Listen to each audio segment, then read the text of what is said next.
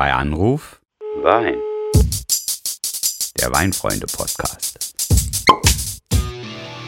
Ich grüße euch, liebe Weinfreunde. Mein Name ist Tobias. Willkommen bei Anruf Wein.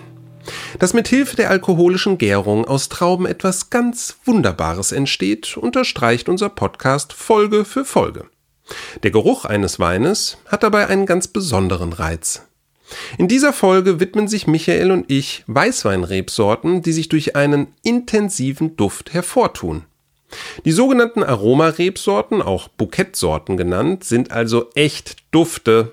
Ja, äh, gutes Stichwort. Dufte finden wir es nämlich auch, wenn ihr den bei Anrufwein Podcast abonniert und ihm eine Bewertung gebt. Viele haben das schon getan und dafür möchten sich Michael und ich an dieser Stelle herzlich bedanken. Also, bleibt mal dran, ich rufe den mal an.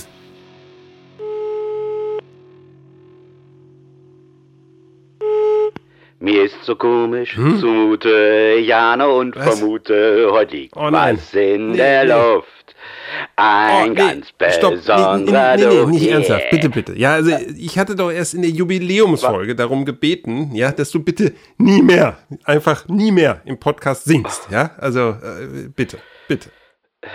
Ich, das ist wieder mal typisch, weißt du. Ich biete hier alles auf, mach mich zum Deppen, Ja, um stimmt. den perfekten Einstieg in unsere heutige Folge zu finden. Und du hältst dich da mit der B-Note meines Ja, Vortrags. auf. also äh, zunächst mal ne, dachte ich ja, dass die Folge zum Thema Kaffee und Wein erst noch kommt, ne? Und äh, es ist ja außerdem irgendwie dann so ein bisschen Schleichwerbung, auch keine Ahnung. Aber im Ernst, ja, Entschuldigung, war nicht so gemeint. Und ja, ja, du hast mit deinem lärchengleichen Gesang das Thema bestens eröffnet, denn wir sprechen ja über Bukettsorten, also Rebsorten, die einen besonders intensiven Duft aus dem Glas strömen lassen. Und diese auch Aromarebsorten genannte Gruppe, ja, die erlebt in letzter Zeit eine wahre Renaissance. Ja, ja, siehste, geht doch. Genau, wir sprechen dabei aber nur über weiße Rebsorten. Das kann man direkt am Anfang Richtig. mal klarstellen. Mhm, Und äh, vielleicht sage ich auch mal was zu diesem eher sperrigen Begriff Bouquet-Rebsorten, ja, mit diesem Ja. Doppel-T. Ähm, also der französische Wortursprung Bouquet klingt direkt viel besser, ja, als die eingedeutschte Form. Und Ja, das erinnert uns ja auch Wörter. an was, Mhm. ne, Bouquet. Aber Ja. erstmal meint Bouquet äh, einen Strauß, ja, ins ganz besondere einen Mhm. Blumenstrauß, eine Zusammenstellung von Dingen. Und damit spielt der Mhm. Begriff direkt sehr schön auf den Geruch des Weines an, auf den Duft wie Blumen. Ja? Ja. Und gleichzeitig aber auch auf eine Mischung. Es ist nicht nur ein Duft, sondern es ist ein Strauß, es sind verschiedene Düfte, die da zusammenfinden. Also Mhm. und darf man auch nicht vergessen, Bouquet wird ja bis heute als Wort für die Nase, also für die zu riechenden Aromen beim Wein verwendet. Wow, wow, also das hast du jetzt wirklich schön erklärt, muss ich ja wirklich mal sagen. Und ich bevorzuge ja persönlich sowieso eher die Bezeichnung Aromarebsorten, also ganz unfranzösisch. Und zudem macht ja der Begriff Aromarebsorte auch sofort deutlich, worum es eigentlich geht, ja, äh, und noch ein ganz bisschen weinnerdig ergänzt. Wir sprechen dabei nur über sogenannte Primäraromen von Wein. Also Aromen, die direkt der Rebsorte und auch der alkoholischen Gärung zuzuschreiben sind, ohne etwa den Einfluss von Holzausbau, malolaktischer Gärung oder eben Reifetönen. Aber jetzt mal konkreter. Ja, welche weiße Rebsorten haben sich denn dieses besondere Prädikat durch ihren tollen Duft verdient? Tja, also darauf gibt es wie so oft beim Thema Wein eben keine so ganz verbindliche Antwort. Es gibt keinen offiziellen Katalog, der sagt, das sind die Bouquet-Rebsorten, die Aromarebsorten. Jedoch finden sich in den allermeisten Quellen folgende Rebsorten: Scheurebe, Muscatella, Gewürztraminer und Rivana, also Müller-Thurgau. Manche zählen auch Sauvignon Blanc und selbst Riesling dazu. Ja? Zu beiden letzteren haben wir ja schon eine eigene Folge gemacht. Da kann man mal reinhören. Das ist, lassen wir mal, ja? Ja, genau. Die können wir dann mal jetzt ruhig ausklammern in dieser Folge. Nicht zuletzt, weil die anderen von dir genannten Rebsorten für mich einen ganz besonderen Reiz haben, denn so wirklich oft hat man diese Weine ja nicht im Glas. Also ich zumindest nicht, ne? auch wenn aktuell diese Rebsorten ja ein bisschen an Popularität gewinnen, aber es sind ja schon noch so ein bisschen Außenseiter. Ja, das stimmt. Also bei mir auch nicht oft im Glas. Aber pass auf, wir nähern uns jetzt mal dem Thema ganz einfach an. Ich sag mal, bei Muscatella, Ne? Und bei Gewürztraminer verrät ja bereits der Name etwas über den Geruch, der uns da erwartet, oder? Ja, absolut. Bei einem Muscateller denkt man ja nicht nur an den Geruch von Muskat. Er ist in den meisten Weinen der Rebsorte auch wirklich nachzuriechen. Ähnlich wie beim Gewürztraminer. Ja, der erinnert mich zwar aromatisch immer an Litchi, ja, also ist für mich so total offensichtlich bei äh, Blindverkostung. Aber ne, spätestens, wenn er von Schieferböden aus dem Elsass stammt, ja, dann hat er eben auch diese typische Würznote. Das ist kein Zufall, wenn eine Rebsorte so heißt. Ne? Und beim Thema Scheurebe, ja, da erwarte ich jetzt eigentlich mal deinen Ansatz, ne? weil das ist eigentlich so ein Kapitel, das ist wie für dich auf den Leib geschneidert. Weil ich so scheu bin, ja, meinst du? Nee. Ja, äh, nee, nee, ger nee. Gerne doch. Du presst los. ja jetzt auch schon wieder so ordentlich vor, mal ganz langsam bitte. Also, der Name geht auf Georg Scheu zurück, der 1916 in der Landesanstalt für Rebenzüchtung in Alzey Riesling und, Achtung, die Bouquet-Traube miteinander kreuzte.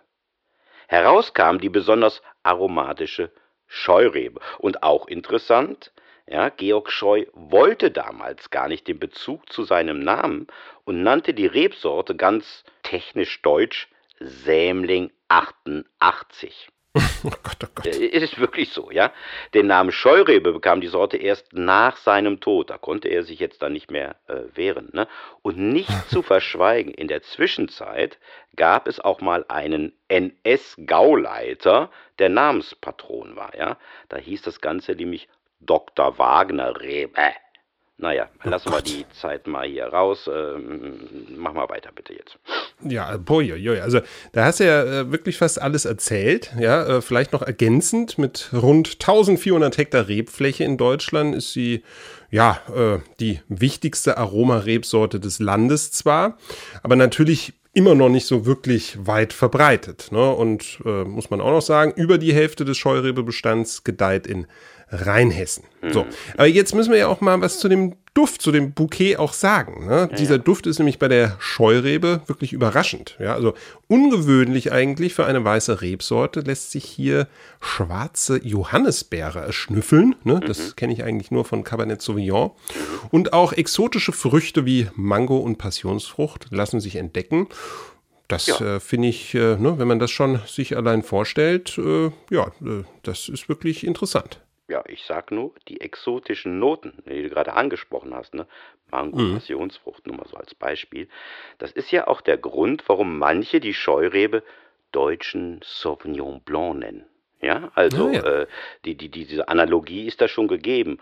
Und an der Stelle, sorry, kleine Eigenwerbung, äh, müssen wir den Hörerinnen und Hörern jetzt auch mal sagen, im Weinfreunde-Magazin, der Artikel zur Scheurebe ist lohnenswert. Stimmt. Ja, also, die nächste Rebsorte im Bunde, jetzt die Werbung ist vorbei. Äh, Die nächste Rebsorte im Bunde ist da ebenfalls zu finden, nämlich Rivana. Ja, der gehört schließlich auch dazu. Den populäreren Namen der Rebsorte, den ähm, traue ich mich jetzt fast gar nicht zu erwähnen, denn die Weine daraus sind eigentlich eine Art deutsches Sorgenkind, ja, fast schon ein Trauma des deutschen Weinbaugebiets. Ja, gut, dann äh, bin ich jetzt mal mutig. Müller-Thurgau. Ja. Immer noch die weiße Rebsorte, die in Deutschland nach Riesling am zweithäufigsten angebaut wird. Ja, das muss man sich äh, durchaus mal reinziehen. Aber auch mit einem atemberaubenden Rückgang. Ja. In den vergangenen 25 Jahren hat sich die Rebfläche schlichtweg halbiert. Und ja, da muss ich die Frage einfach mal dir stellen, warum eigentlich? Ja, das ist wirklich eine Geschichte, wie man sie immer wieder in vielen Weinregionen weltweit antrifft. Ja? Also, pass auf. Aus Müller-Thurgau entstanden lange eher, sagen wir mal, schlicht gemachte Schoppenweine für den alltäglichen Hausgebrauch, ja? die heute einfach etwas aus der Zeit fallen. Die will keiner mehr. Ja? Dagegen sind zum Beispiel Grauburgunder und Weißburgunder ja, im selben Zeitraum ungeheuer angewachsen von ihrer Bedeutung. Ne? Schaut zum Beispiel einfach nur mal in unser Sortiment. Ja, das stimmt, ja. Aber das Ende dieser Trauergeschichte haben wir ja in anderen Anbaugebieten schon erlebt. Da haben einfach ambitionierte Winzerinnen und Winzer dafür gesorgt, ja, dass diese Rebsorte wieder aufgelebt ist. Ja, die haben mit viel Herzblut und Leidenschaft und natürlich durch strenge Selektion des Traubenmaterials und eine strikte Begrenzung der Erträge dafür gesorgt, dass daraus einfach richtig gute Weine entstehen. Denn das muss man ja mal sagen, Müller-Thurgau ist ja nicht per se eine schlechte Rebsorte. Das ist ja Quatsch. Nee, nee, aber weißt du, das, das Image war halt irgendwann ruiniert. Ja. Kann man das, glaube ich, sagen. Und äh, deshalb hat man sich ja auch dann eines Synonyms der Rebsorte bedient, äh, das nicht mehr diese ganzen Altlasten des Müller-Thurgaus äh, mit sich schleppt. Und bupp, war der Rivaner geboren. Ja, und das ist ja wirklich kurios, ne? denn das Synonym, das ist ja eigentlich falsch. Ne, denn Rivana geht auf die Vermutung zurück, ja, dass Müller-Thurgau aus der zufälligen Kreuzung von Riesling und Silvaner entstand. Totaler Humbug, ja, wie man mittlerweile weiß. Aber dem Absatz der wirklich gut gemachten Weißweine ist es eben zugute gekommen.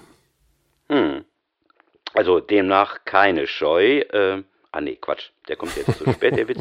Nee, aber Müller-Thurgau, das ist auch wieder so eine Kombination aus Zuchtanstalt für Rebsorten und dem, der es gezüchtet hat. Nur mal so am Rande. Mm. Und dieser Müller-Thurgau, AK Rivana, ja, gehört eben nicht ohne Grund zu den Bukettsorten, ja. Der Duft gut gemachter Vertreter erinnert so an, ich sag mal, reife Pfirsiche, auch so was Florales, so Rosen, Zitrusfrüchte und, Achtung, ein bisschen Muskat äh, rieche ich dann auch immer. Ja, das klingt doch wirklich hervorragend. Ja, also den Duft habe ich geradezu in der Nase. Da sollte man keine Berührungsängste mehr haben. Das ist absolut so. Ja, und damit sind wir jetzt ja quasi schon bei der dritten Rebsorte angelangt, die mit einem ganz besonderen Duft aufwartet. Ja, kann ich nämlich auch. Ähm, dem Gewürztraminer. Ja, in Deutschland, äh, wenn man so auf die Rebfläche schaut, eine echte Rarität, aber eben auch mit ordentlich Zuwachs an Rebfläche. Vor allem in Rheinhessen, der Pfalz oder in Baden am Kaiserstuhl findet man sie immer häufiger. Und natürlich im französischen Elsass, ja, da ist Gewürztraminer eine feste Größe, sowohl trocken als auch restsüß ausgebaut. War ich ja erst vor kurzem, lohnt sich. Stopp, stopp, stopp, stopp. Da spring doch in Sachen Gewürztraminer und Deutschland nicht ganz so kurz bitte. Ne? Du warst sofort im, im Elsass jetzt. Im pfälzischen Weindorf Roth steht nämlich ein Gewürztraminerberg, ja, was heißt der steht da, den gibt es da, ja, der angeblich 400 Jahre zählt. Hui. 400 Jahre. Ne? Also Beweis dafür, dass Gewürztraminer schon eine der ältesten, auch heute noch angebauten Rebsorten in Deutschland ist. Wow. Ja? Das wusste ich auch noch nicht. Außerdem belegen historische Dokumente, du weißt, ich kenne mich da aus, die Existenz der Sorte bereits im 16. Jahrhundert.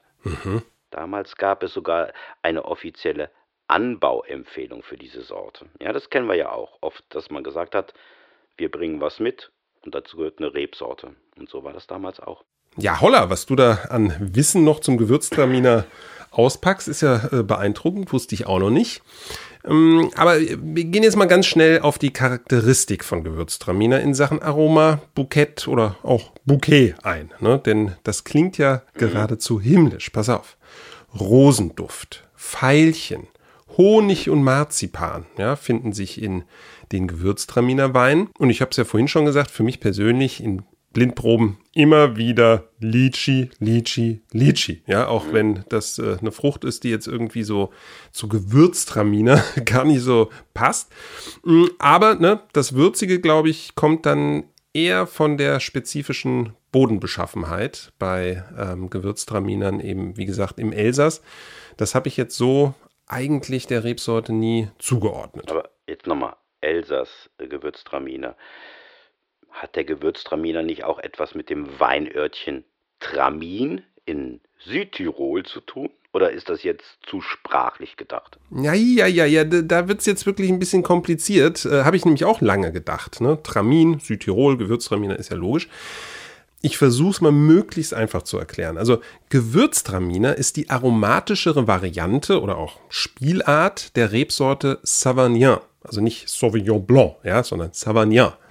Diese wurde wiederum durch DNA-Analysen mittlerweile mit Traminer gleichgesetzt. Ne? Eine Rebsorte, die wiederum erstmals im 13. Jahrhundert im Örtchen Tramin Erwähnung fand. Und das ist irgendwie alles eine recht große Gruppe mit ganz vielen Varianten und Ausprägungen, ja, diese Traminer Rebsorten. Mhm. Äh, deswegen nur ganz kurzum, also mit Gewürztraminer hat Tramin im Alto Adige eigentlich nicht sehr viel zu tun. Mhm.